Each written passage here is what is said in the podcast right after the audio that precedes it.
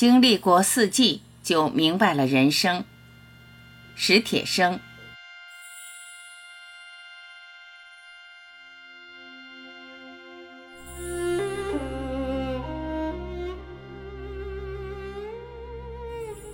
以一天中的时间来对应四季，春天是早晨，夏天是中午，秋天是黄昏，冬天是夜晚。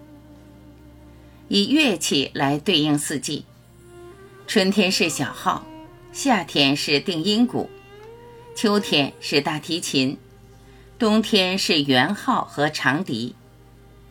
以声响来对应四季，春天是祭坛上空漂浮着的鸽子的哨音，夏天是冗长的蝉歌和杨树叶子哗啦啦的对蝉歌的取笑。秋天是古殿檐头的风铃响，冬天是啄木鸟随意而空旷的啄木声。以景物对应四季，春天是一径时而苍白、时而黑润的小路，时而明朗、时而阴暗的天上摇荡着串串杨花。夏天是一条条耀眼而灼人的石凳。或阴凉而爬满了青苔的石阶，阶下有果皮，阶上有半张被做皱的报纸。秋天是一座青铜的大钟，在园子的西北角上，曾丢弃着一座很大的铜钟。铜钟与这园子一般年纪，浑身挂满绿锈，文字已不清晰。冬天是林中空地上。几只羽毛蓬松的老麻雀，以心绪对应四季。春天是卧病的季节，否则人们不易发觉春天的残忍与渴望。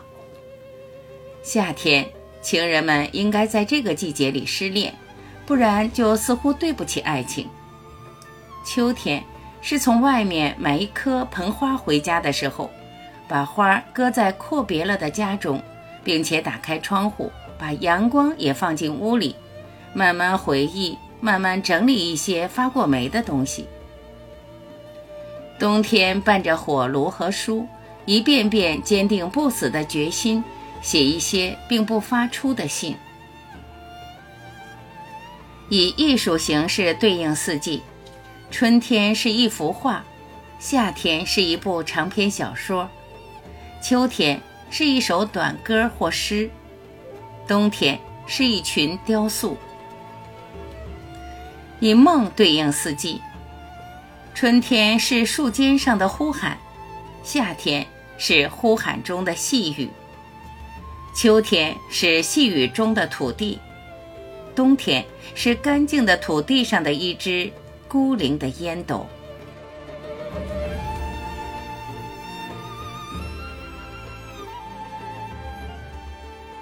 感谢聆听，我是婉琪，再会。